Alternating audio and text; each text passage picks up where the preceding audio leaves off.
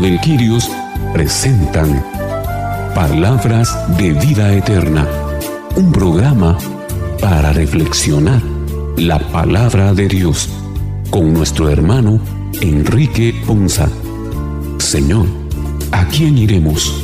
Solo tú tienes palabras de vida eterna.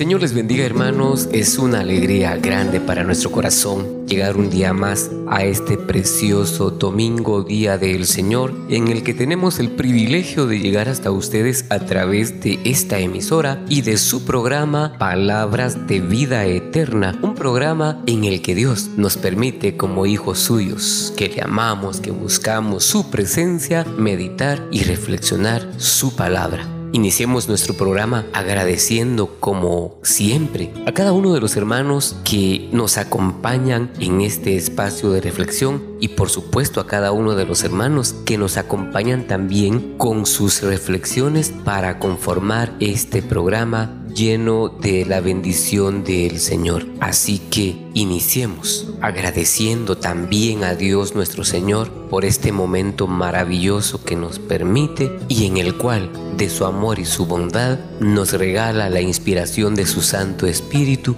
para poder reflexionar su palabra y sobre todo para hacer la vida en nuestra vida. Clamemos porque su Espíritu Santo sea nuestra guía en nuestro programa del día de hoy. Iniciemos entonces invocando el nombre del Padre, del Hijo y del Espíritu Santo. Amén. Ven Espíritu Santo, llena los corazones de tus fieles y enciende en ellos el fuego de tu amor. Enciende Señor en cada uno de nosotros, tus hijos, ese amor que nos mueve a buscar incansablemente tu presencia y vivir una vida que te agrade. Envía Señor tu Espíritu para que renueve nuestras fuerzas, nuestras alegrías y sobre todas las cosas nuestra confianza en tu resurrección la confianza, Señor, en tu misericordia que es nueva para nosotros cada mañana. Oh Dios, que llenaste los corazones de tus fieles con la luz de tu Espíritu Santo Hoy también imploramos para que llenes nuestros corazones. Hoy también imploramos para que llenes nuestros corazones a la luz de tu palabra como fruto de estas reflexiones que ahora encomendamos a ti y a tu gracia para que podamos entender, para que podamos retener, para hacer vida en nuestra vida. Concédenos, Señor, que guiados por tu mismo espíritu vivamos con rectitud y gocemos siempre de tu consuelo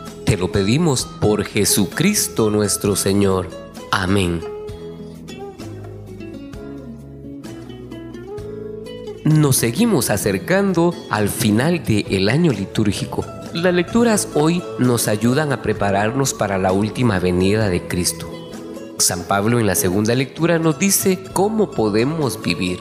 Las otras dos lecturas nos prometen la resurrección de los muertos la participación en la Eucaristía nos garantiza que seremos recibidos en el reino del Padre, donde esperamos gozar todos juntos de la plenitud eterna de su gloria. Con nuestros corazones llenos de esa esperanza, dispongámonos para iniciar nuestro programa de hoy. Lectura del segundo libro de los Macabeos. En aquellos días arrestaron a siete hermanos junto con su madre. El rey Antíoco Epifanes los hizo azotar para obligarlos a comer carne de puerco, prohibida por la ley. Uno de ellos, hablando en nombre de todos, dijo, ¿Qué quieres saber de nosotros? Estamos dispuestos a morir antes que quebrantar la ley de nuestros padres.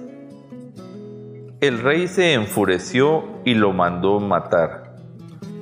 Cuando el segundo de ellos estaba para morir, le dijo al rey, Asesino, tú nos arrancas la vida presente, pero el Rey del universo nos resucitará a una vida eterna, puesto que morimos por fidelidad a sus leyes. Después comenzaron a burlarse del tercero. Presentó la lengua como se lo exigieron, extendió las manos con firmeza y declaró confiadamente, de Dios recibí estos miembros y por amor a su ley los desprecio, y de él espero recobrarlos. El rey y sus acompañantes quedaron impresionados por el valor con que aquel muchacho despreciaba los tormentos.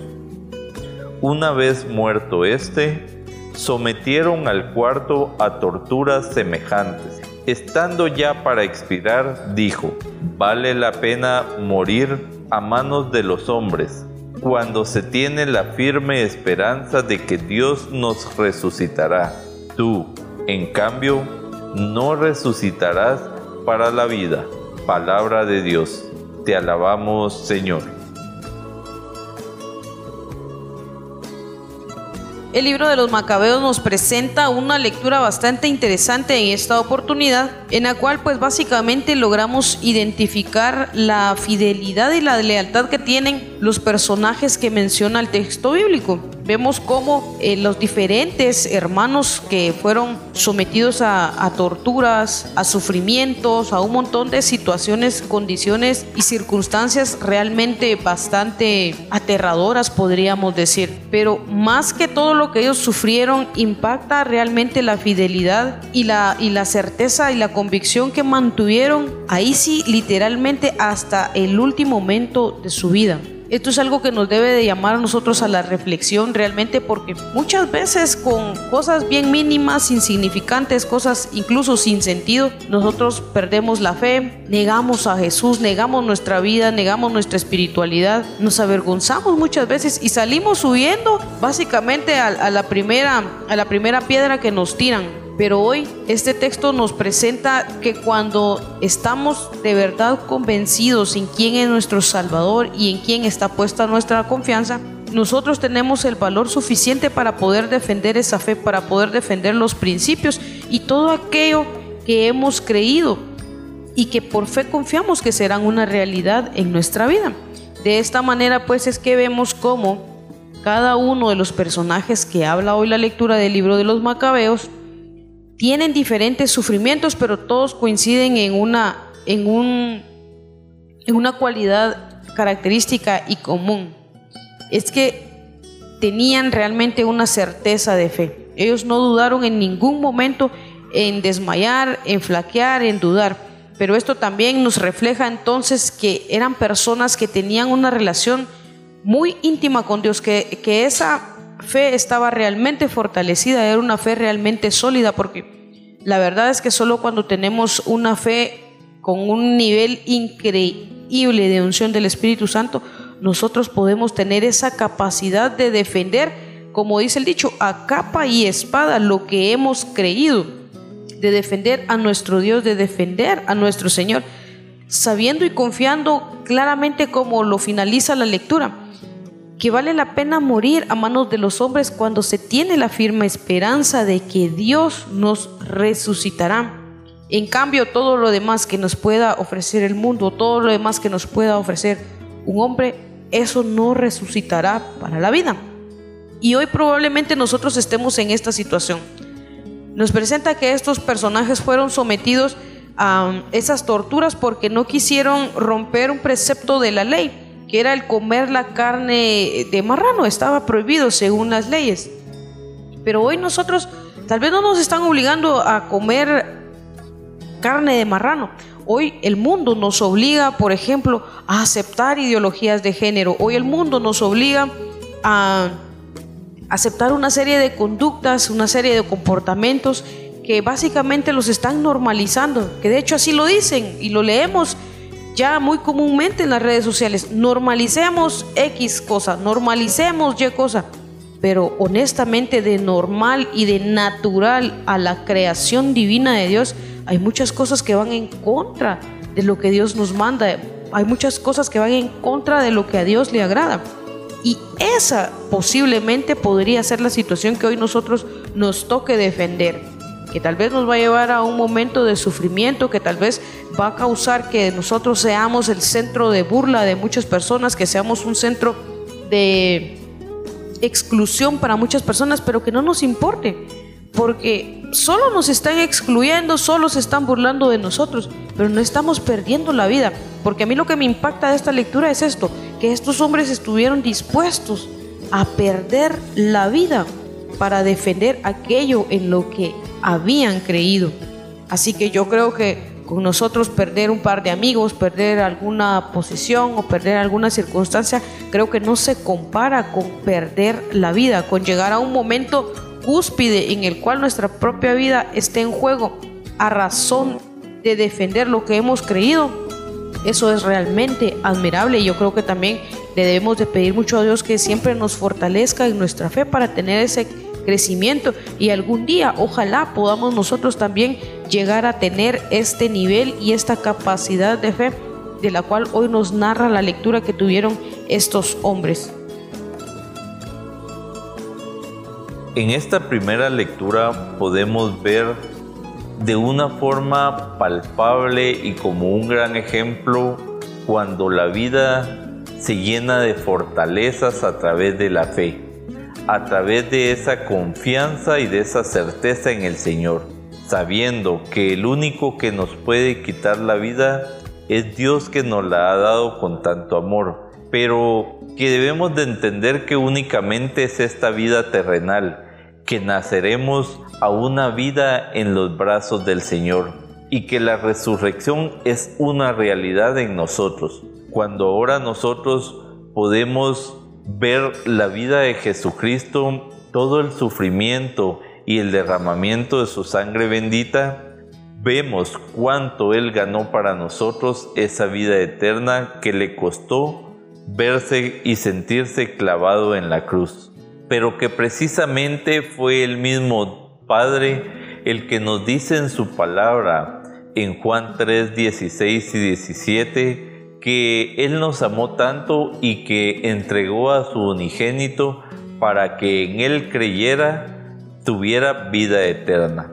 Entonces nosotros debemos de comprender estas palabras y entender que creer en Dios no se trata solo de creer que existe, sino se trata de creerle a Él y creerle a su palabra.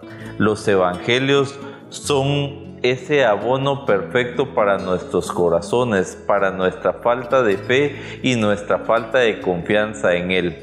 Obviamente, nosotros no tenemos o no podemos tener fe en aquel en quien no conocemos. Por eso el Señor Jesucristo siempre nos dice en su palabra, conózcanme, estoy aquí para que me conozcan Estoy aquí para que entablemos una relación y que esa relación se base en el amor y en la confianza. Recordemos que conociendo al Señor nosotros estamos protegidos y respaldados por su paraguas de amor y misericordia. La compasión del Señor es tan grande que siempre nos ve con ojos de piedad y que todo aquello que nosotros pidamos con fe podemos estar seguros que en su nombre Él nos lo podrá regalar como esos milagros maravillosos que debemos de aceptar y de considerar que vaya si no nos han faltado milagros. Hoy el Señor Jesucristo nos recuerda que es precisamente en la confianza en Él en la que tenemos la certeza de esa resurrección, esa resurrección que le fue dada a Él también por medio del Espíritu Santo y que hoy se hace obra para cada uno de nosotros. Sigamos entonces adelante perseverando en nuestro caminar, pensando y actuando siempre a ejemplo de nuestro Señor Jesucristo y esperar siempre confiadamente en que a pesar de la muerte, como dice el Papa Francisco, recordar que la muerte no tiene preeminencia, que la muerte no tiene la última palabra y que somos parte de ese rebaño sagrado que Jesucristo mismo vendrá en una segunda venida para resucitar de los muertos y que podremos celebrar esa fiesta de victoria en el cielo junto al Señor, para siempre adorarlo, glorificarlo y bendecir su santo nombre.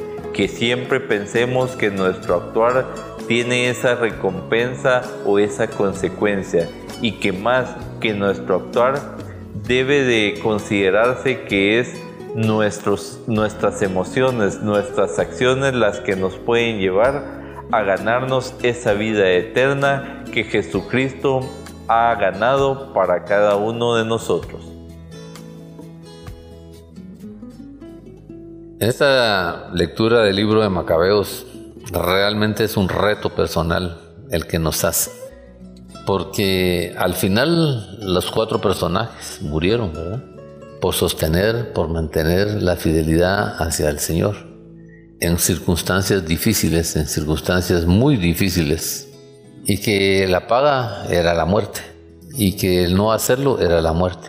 Cuando yo leí esto y miraba el proceso, yo me preguntaba realmente hasta dónde, hasta dónde yo pudiera vivir una posición de estos. No creo que la viviría.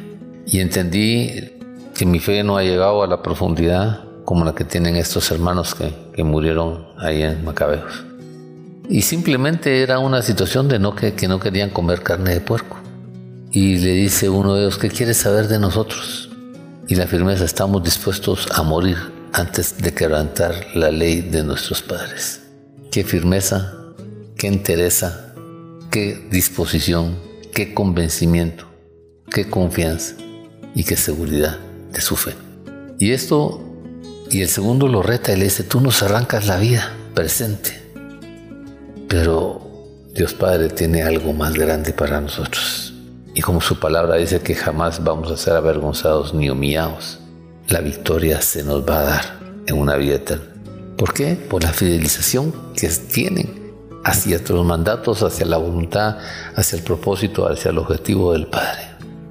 Al otro le quitan sus miembros y dice, no, no importa.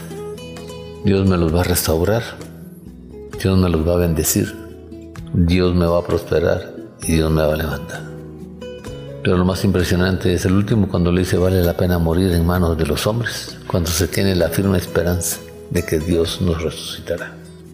Hermano, esta lectura me hizo meditar mi fe, me hizo meditar mi relación con el Señor, me hizo meditar mi estabilización y mi confianza en Dios, cómo estoy, cómo la vivo, cómo la llevo, cómo la mantengo y cómo la sustento. Y tener esa certeza de la recompensa que vamos a seguir, que es más grande que lo que podamos estar viviendo, de la dificultad que podamos estar viviendo, de la circunstancia que podamos estar viviendo y la situación que podamos estar viviendo. Este es un reto que, que la lectura nos pone para realizar y ver cuánto vale de verdad Dios en nuestra vida, cuánto es esa gloria de Él, cuánto significa para nosotros su nombre, cuánto significa Él mismo para nosotros en nuestra vida y cuánto proceso tenemos que estar caminando, viviendo y desarrollando en cada una de estas situaciones. Me reto a mí mismo a ver hasta dónde soy capaz de dar para recibir, para sacar en victoria al Señor y darle esa gloria, esa bendición, esa unción en la bendición y en la gloria que Él necesita tener. Que Dios te bendiga como me bendiga y que me dé el discernimiento y el entendimiento para poder vivir este proceso en mi vida.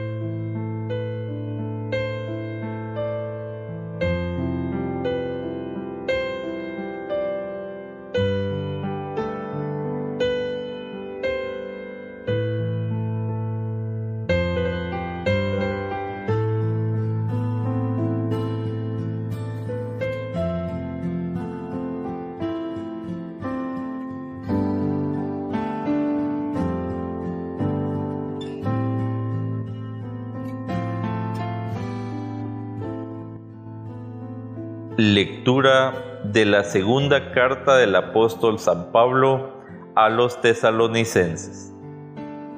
Hermanos, que el mismo Señor nuestro Jesucristo y nuestro Padre Dios, que nos ha amado y nos ha dado gratuitamente un consuelo eterno y una feliz esperanza, conforten los corazones de ustedes y los dispongan a toda clase de obras buenas y de buenas palabras.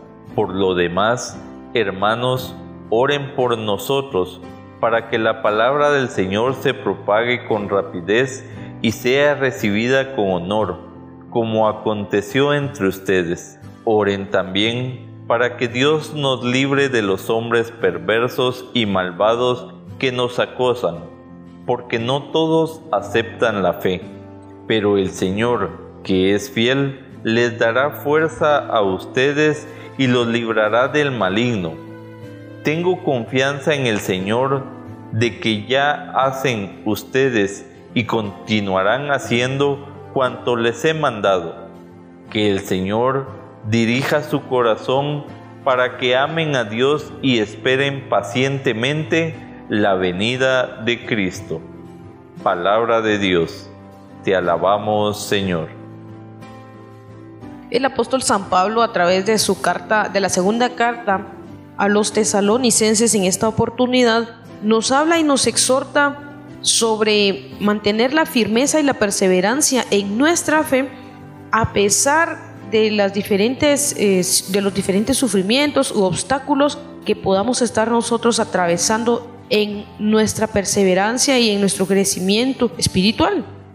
Nos habla y pone de manifiesto el apóstol que realmente es muy importante el pedir oración a nuestros hermanos para que por medio de la oración de nuestros hermanos y obviamente también nuestra propia oración, nosotros seamos fortalecidos, que nuestro espíritu sea fortalecido para poderse soportar, como también lo cita el apóstol San Pablo, toda la buena batalla para poder luchar de pie, firme, perseverante, sin tener miedo, sin dudar, sin pensar en que vamos a, a fracasar o quién nos va a apoyar, sino por el contrario, que esa oración fortalezca nuestro corazón, fortalezca nuestro pensamiento y también nuestros sentimientos para vivir realmente con ese consuelo eterno del cual hoy nos habla Él, vivir con esa feliz esperanza que pueda confortar realmente nuestros corazones y nos pueda disponer a toda clase de buenas obras y a toda clase de buena palabra. Y como dice el apóstol, hoy a ustedes que llega este mensaje también, nosotros junto con mis demás hermanos que estamos compartiendo con ustedes esta palabra, yo quiero resaltar especialmente esta parte de la liturgia.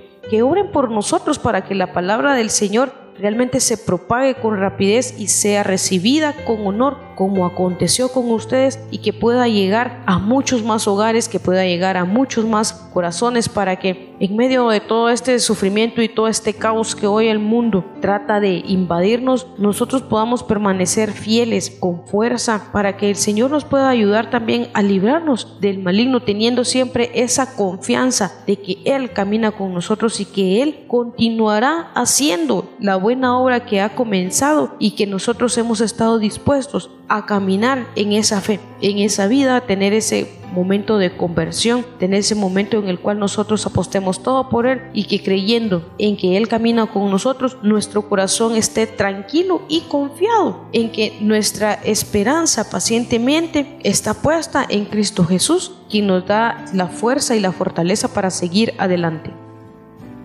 En este domingo también el apóstol Pablo nos manda un mensaje de amor, de reflexión y por sobre todo de un consejo y recomendación. Que nosotros sigamos orando, que no nos cansemos en tener esa fe y esa confianza en el Señor, a pesar de que nuestra oración debe ser enfocada para que también Dios Todopoderoso nos libre de la gente perversa. Yo hace tiempo de verdad no consideraba que hubieran personas malas en el mundo. Obviamente uno juzga desde su propia concepción, desde su propio deseo e intención del corazón. Y cuando moraba en mí el sentimiento de que no podía ser cierto que hubieran personas malas porque pues yo sentía no ser malo, He tenido malas experiencias de personas perversas y yo siempre digo, si estas personas malas, en lugar de perder su tiempo pensando en cómo hacer el mal, pudieran darle vuelta a su corazón y dedicaran ese tiempo para ver cómo pudieran hacer el bien, cuánta riqueza habría en su corazón y en su vida. Pero a pesar de que siempre hay personas perversas, el Señor cuida de sus hijos y el Señor cuida de los que le ha encargado nuestro Padre. Él como ese buen pastor siempre viene a nuestro auxilio, a nuestra ayuda, cuando ve una necesidad, una aflicción, una pena de, de nosotros los cristianos. Por eso precisamente nosotros debemos de dar batalla con la oración debemos de fortalecernos y estar convencidos que ninguna oración se queda sin tener respuesta, que aun cuando la respuesta de nuestro Señor es el silencio, esa puede ser la mejor respuesta para nosotros, a conveniencia y a interés de cada uno de nosotros. Aun cuando nosotros nos cansamos de orar porque no vemos una respuesta de acuerdo a nuestra voluntad o a nuestra necesidad, el Señor sabe cómo va llevando nuestras penas, nuestras angustias y nuestras aflicciones. Entonces nosotros debemos de seguir perseverando y de entender que probablemente no tengamos respuestas en este mundo de las cosas que necesitamos o de las cosas que cubran esas eh, falencias que nosotros tenemos de amor, de ternura, de compasión, de misericordia. Pero debemos de estar nosotros certeros de que en el cielo eterno ahí podremos tener respuestas, porque al final ahí a nada importará. Como dice la palabra, ahí será el lugar donde ya no habrá llantos, ya no habrá angustia, ya no habrá aflicción, sino que al contrario, todo será alegría y felicidad porque estaremos en presencia del Dios Altísimo y de Jesucristo nuestro Señor, que pues habremos pasado nosotros algunas pruebas, pero que hemos salido victoriosos de esa prueba, sabiendo que para entrar al cielo nosotros debemos de tener una purificación. Puede que esta purificación sea a través del dolor, sea a través de la angustia, sea a través de tantas emociones que nos juegan una mala pasada. Pero si bien nosotros debemos de seguir pacientemente esperando la venida de Jesucristo, porque tendremos ahí la confianza y la certeza que todo vale la pena, que todo lo que nosotros hagamos en bien de nuestro prójimo, eso tendrá su recompensa a través de Jesús bendito. Y recordemos que es mejor cuando le damos algo o ayudamos a alguien de quien no vamos a tener nosotros esa devolución, porque el mismo Jesucristo nos recompensará y nos lo dará con ciento por uno. Que nosotros podamos descubrir este consejo de Pablo y que podamos llevar nosotros en este caminar ese, esa palabra, esa, esa nueva oportunidad para aquellos que tal vez no conocen a nuestro Señor y cuando su pesar, sus angustias son mucho más pesadas porque no tienen una fe ni siquiera pequeña como un grano de mostaza. Que nosotros también podamos ser esos testimonios vivientes de que el Señor nos ha liberado, que el Señor guía nuestros pasos y que el Señor viene en nuestro auxilio y en nuestro amparo en todas nuestras necesidades. Que nuestra oración se llene mucho de esperanza, de mucha fortaleza y que sea el Espíritu Santo el que nos ayude a entender los planes maravillosos que nuestro Señor tiene para cada uno de nosotros y entender que todo lo que hay en este mundo aquí se quedará pero nuestro espíritu y nuestra alma irán a los brazos del Señor, donde nosotros podemos disfrutar de la felicidad completa y de ese cielo maravilloso que nos espera junto a Jesucristo bendito con los brazos abiertos. En la segunda lectura hay un consejo, una propuesta muy interesante que nos hace Pablo, en una revelación muy especial que el Espíritu le da. Y forma una esperanza, dice, ojalá que nuestro Señor Jesucristo mismo y Dios nuestro Padre, o sea, Jesucristo como Hijo de Dios, el enviado de Dios, y que a través del, Padre, que el mismo Padre, porque ellos son uno, y que por el amor que nos tienen y por la gracia que nos derrama, nos da el consuelo eterno y una buena esperanza. Y esta parte es especial, ¿por qué? Porque mientras nosotros entendamos y descubramos ese consuelo, esa gracia, ese perdón, esa liberación y esa restauración que nos da, y nos afiancemos fuertemente en la esperanza que nos otorga. Nos debe animar y fortalecernos la fuente de nuestra vida que es nuestro corazón. Y entonces eso nos dé una disposición en nuestra vida y una conducción en nuestra vida para abrir nuestro corazón y abrir nuestro pensamiento y nos propongamos hacer todo lo bueno, la obra buena que Él quiere que hagamos, el desarrollo bueno que Él quiere que hagamos el proceso bueno que quiere que hagamos y descubramos en nuestra vida. Con eso nos va a dar seguridad y certeza para acrecentar nuestra fe de acuerdo a los resultados y los procesos que vamos a llevar. Y también nos lleva a entrar en momentos de oración, de intimidad con Él y a recordar y a pedir por la fe de mucha gente, por la fe de nuestros hermanos, por la fe de nuestra familia, por la fe de nuestros procesos en la vida. Y nos reta a que difundamos ese mensaje de Él, a que testifiquemos ese mensaje de Él y que a través de ese mensaje nosotros le demos gloria a Jesús y le demos honra al Padre.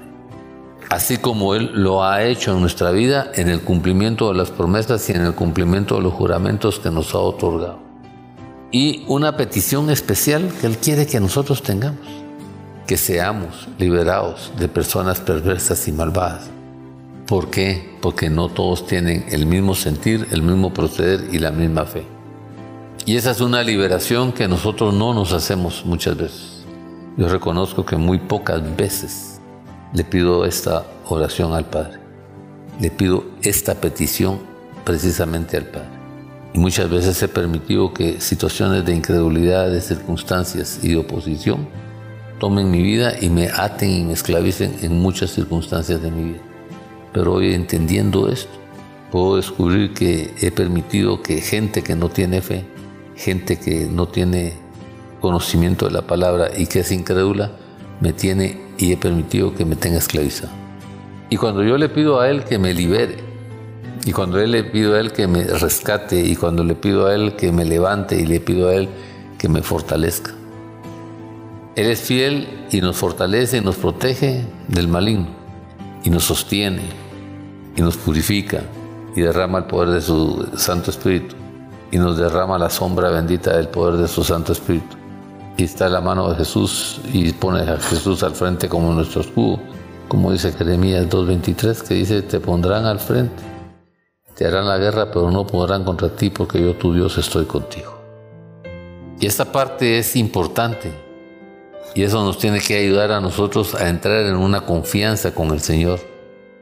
Pero también nos tiene que, tenemos que tomar una disposición de conveniencia y de convencimiento, de cumplir las promesas que hagamos, de experimentar los pactos que hagamos, de llevar a cabo los pactos que hagamos y permitir que toda esa gracia de Él se desarrolle en nosotros, que toda esa obra de Él se lleve en nosotros y que todo lo que Él nos ha enseñado lo llevemos a la práctica. Y al final hace una oración y una petición muy especial dice que el Señor los lleve a amar como Dios ama y a perseverar como Cristo perseveró. Yo no lo había descubierto, no lo había, lo he leído tal vez varias veces porque hasta subrayado lo tenía en mi Biblia, pero no le había, no había sentido la revelación que hoy está dando el Espíritu Santo. Que yo aprenda a amar como Dios ama, pero sobre todo a perseverar como ha perseverado Cristo Jesús entendiendo que amar es un mandato y que a través de la sumisión y la confianza de Dios voy a desarrollar obra grande en mi vida y que ese proceso me llevará a una transformación, a una purificación y a una elevación grande en el caminar. Yo le pido al Señor, de verdad, después de que voy a volver a meditar en esta en esta lectura que me ha encantado. Voy a pedir esa oración específica para liberarme y para poder difundir más el Evangelio en mi vida y poderlo hacer más vida en mi vida y recibir esa providencia protectora de Él como mi Padre, como mi Salvador Jesús y como mi revelador bajo la sombra poderosa del Espíritu Santo, de la promesa del Espíritu Santo en mi vida. Y que me levante a la victoria y al proceso de la obra que Él quiere realizar en mí. En el nombre de Jesús.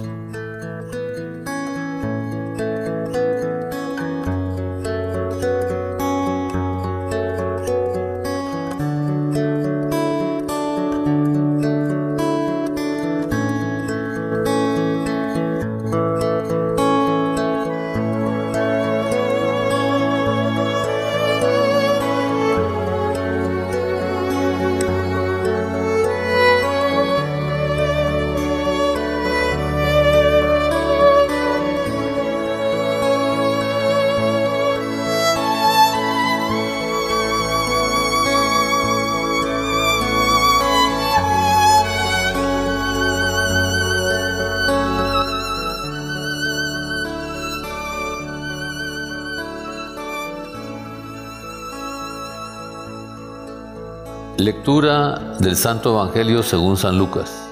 Gloria a ti, Señor. En aquel tiempo se acercaron a Jesús algunos saduceos.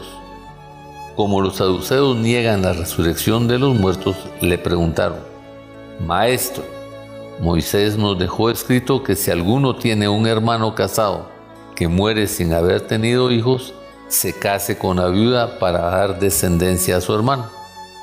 Hubo una vez siete hermanos, el mayor de los cuales se casó y murió sin dejar hijos. El segundo, el tercero y los demás, hasta el séptimo, tomaron por esposa a la viuda y todos murieron sin dejar sucesión. Por fin murió también la viuda. Ahora bien, cuando llegue la resurrección, ¿de cuál de ellos será esposa la mujer pues los siete estuvieron casados con ella. Jesús les dijo, en esta vida hombres y mujeres se casan, pero en la vida futura los que sean juzgados dignos de ella y de la resurrección de los muertos no se casarán ni podrán ya morir, porque serán como los ángeles e hijos de Dios, pues Él los habrá resucitado, y que los muertos resucitan el mismo Moisés lo indica en el episodio de la zarza, cuando llama al Señor Dios de Abraham, Dios de Isaac, Dios de Jacob, porque Dios no es Dios de muertos, sino de vivos, pues para Él todos viven. Palabra del Señor. Gloria a ti, Señor Jesús. San Lucas nos presenta a través del Evangelio una, un escrito bíblico en el cual pues vemos cómo siempre cuando uno permite entrar el exceso de mala inteligencia y la duda de fe y cuando queremos cuestionar todo lo que tiene que ver con el Señor, encontramos y como queremos encontrarle tres pies al gato cuando sabemos que tiene cuatro. Y vemos como aquí se acercan un par de sujetos a querer de alguna manera tenderle una trampa a Jesús, hablando al respecto de la resurrección. Se acerca un grupo de saduceos, un grupo de personas que no creían en la resurrección. Y en primer lugar, pues hoy valdría la pena pensar y reflexionar y evaluar si nosotros estamos incluidos dentro de este grupo, si realmente tenemos la convicción y hemos creído honestamente y esperamos la resurrección y sabemos que así será en nuestra vida. O por el contrario, probablemente, así como estos fulanos, los saduceos, tal vez nosotros también hoy aún no nos terminamos de convencer. Posiblemente hoy todavía tenemos esa pregunta tan existencial y tan válida para la pobreza de pensamiento y de creencia y de fe humana el hecho de saber si será que sí existe o no existe la vida después de este mundo. Es una pregunta que probablemente muchos de nosotros hoy por hoy seguimos haciéndonos, a pesar de que en Semana Santa vamos y participamos y hasta vivimos la vigilia de resurrección y proclamamos que Jesucristo ha resucitado, pero a veces son solo momentos de emoción, a veces son solo momentos llenados de sentimientos emotivos, pero al final de cuentas la realidad es otra. Yo creo que valdría la pena hoy evaluar esa parte en nuestra fe. Y, por otro lado, recordar lo siguiente, que realmente no importa, no importa eh, la vida, esta vida terrenal, esta vida por paso nuestro por la tierra, sino realmente lo que nosotros nos debe de importar y lo que tenemos que tener seguro es esta realidad, que cuando físicamente nos hayamos ido de esta tierra y seamos llamados a la presencia del Señor, ahí realmente inicia nuestra vida. Y por eso es que el Señor Jesús le dice a, estos, a estas personas que no importa, no importa la vida que haya tenido la mujer acá en cuanto a con quién estuvo casada, porque le, le preguntan que de quién es mujer si estuvo casada con siete hombres, pero Él les dice, después, allá en la vida eterna, realmente todo eso queda atrás. El, el comienzo inicia con el fin que tenemos en este mundo. Y esa es la parte maravillosa porque es lo que nosotros debemos de apostar y es lo que nosotros debemos de cuidar realmente y esforzarnos y, ser valientes a cuidar y a luchar por alcanzar el, el llegar a ese momento de poder iniciar esa vida en Cristo Jesús, esa vida en la presencia del Señor, sabiendo perfectamente que, como lo dice el apóstol San Pablo, que no es que vayamos a morir, sino ahí comenzamos a vivir y por eso él dice que para mí el vivir es Cristo y el morir es ganancia, porque ¿por qué es ganancia? Porque a partir de nuestra muerte nosotros realmente empezamos a tener aquella vida tan añorada, que había tan ansiada, aquella vida por la cual hoy por hoy nos esforzamos en poder alcanzar. Y por eso es que Jesús nos exhorta a través de la lectura de este Evangelio hoy, que realmente lo, lo que importa es lo que viene después.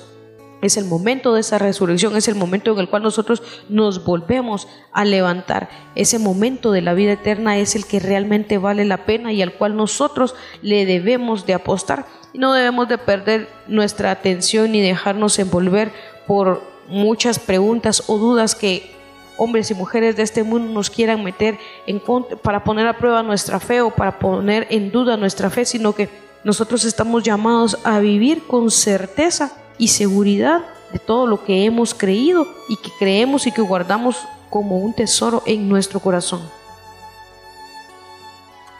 Hoy se nos presenta este Evangelio de Lucas, en el cual se nos habla de una duda o una curiosidad que tenían los saduceos con el Señor, y es que ellos niegan la resurrección de los muertos y le preguntan precisamente sobre esta, este tema al Señor. Pero Él con tanto amor nos aclara esta situación. Como muchos tenemos todavía algunas dudas, alguna curiosidad de, de si de verdad el cielo o la vida eterna es diferente cuando nosotros habremos de ser resucitados. Pero el Señor nos da cuenta de eso, nos da cuenta de algo muy importante que a mí me llamó la atención en este Evangelio, cuando nos dice el mismo Jesucristo que para Dios todos somos vivos. Y es que debemos de entender que la paga del pecado es la muerte y que muchas veces nosotros andamos muertos en vida.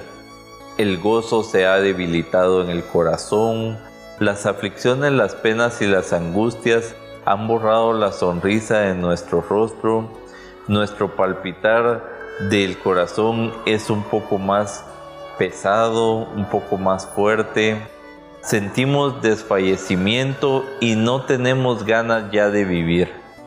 Pero recordemos que el mismo Jesucristo nos dijo en su palabra, yo vine a darles vida y vida en abundancia, porque como lo decía yo en la reflexión de la primera lectura, el mismo Dios nos dijo que el que creyera en su Hijo amado Jesucristo tendría la vida eterna.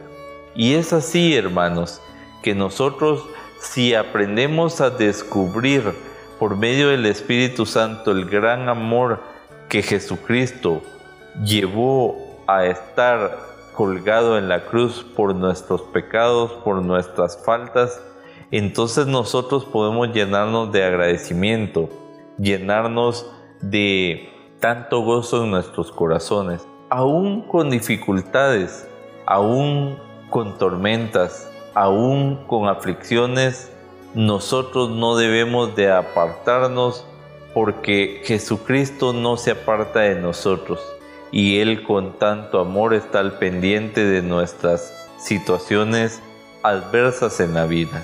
Hoy el Señor quiere que entendamos que las penas son del mundo, que en la vida eterna nosotros gozaremos de la plenitud del amor del Señor y que también aprendamos a sobrellevar las cosas del mundo.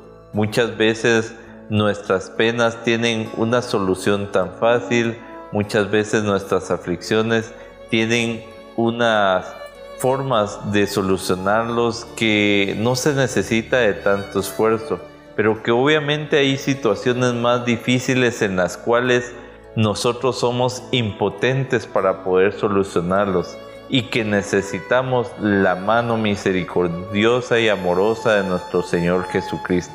Pero Él no nos quiere tristes, Él no nos quiere ansiosos, Él no nos quiere muertos en vida. Él quiere al contrario que nosotros nos llenemos de gozo por esa resurrección que en algún momento podamos alcanzarla, porque acompañados de su mano nosotros podemos ver como tantos ejemplos que hay en la misma palabra del Señor, como cuantos están resucitados eh, juntamente con el Señor. Como ejemplo, en, el, en la palabra donde nos hace ver la transfiguración, podemos ver a Moisés y a Elías junto al Señor Jesucristo. Podemos ver también al Padre Abraham junto al pobre Lázaro, que está en el pasaje del rico y el pobre Lázaro. Y así también podemos ver varios ejemplos de cómo el Señor mismo ha resucitado a los que en Él han confiado y han perseverado en su amor y que nosotros podemos también alcanzar esa plenitud. Recordemos que todos estamos llamados a la santidad y que precisamente esa santidad se nos es dada para que nosotros purifiquemos y restauremos nuestros corazones encaminados hacia ese camino de plan, ese camino de salvación plasmado para cada uno de nosotros, que para el Señor no fue fácil, que en el momento que estuvo en el Getsemaní, sufriendo solo de pensar todo lo que Él iba a sufrir en ese proceso de muerte en la cruz, pero que aún así lo único que lo sostuvo en la cruz fue el amor a cada uno de nosotros. Ese amor debe despertar ese gozo por nuestro Señor ese gozo en la oportunidad que el Señor nos da y que aprendamos a descubrir en Él que tenemos una nueva oportunidad, que tenemos esa opción de abrir nuestro corazón de par en par a Él y que a pesar que nosotros somos pecadores, perversos, que siempre podemos encontrar refugio en el corazón misericordioso de nuestro Señor Jesucristo. En este Evangelio le ponen un ejemplo que aún a nosotros dudaríamos y muchas veces lo agarramos hasta de gracia. ¿Qué complicación tendría la viuda al resucitar y ver a todos sus esposos? Y que todos los hermanos fueron parte de su familia y de su relación. Hay preguntas insensatas, como hay conductas insensatas, como hay circunstancias insensatas y procesos insensatos. Lo importante de esto es el concepto de lo que explica Jesús y lo que llegamos a ser nosotros en la resurrección.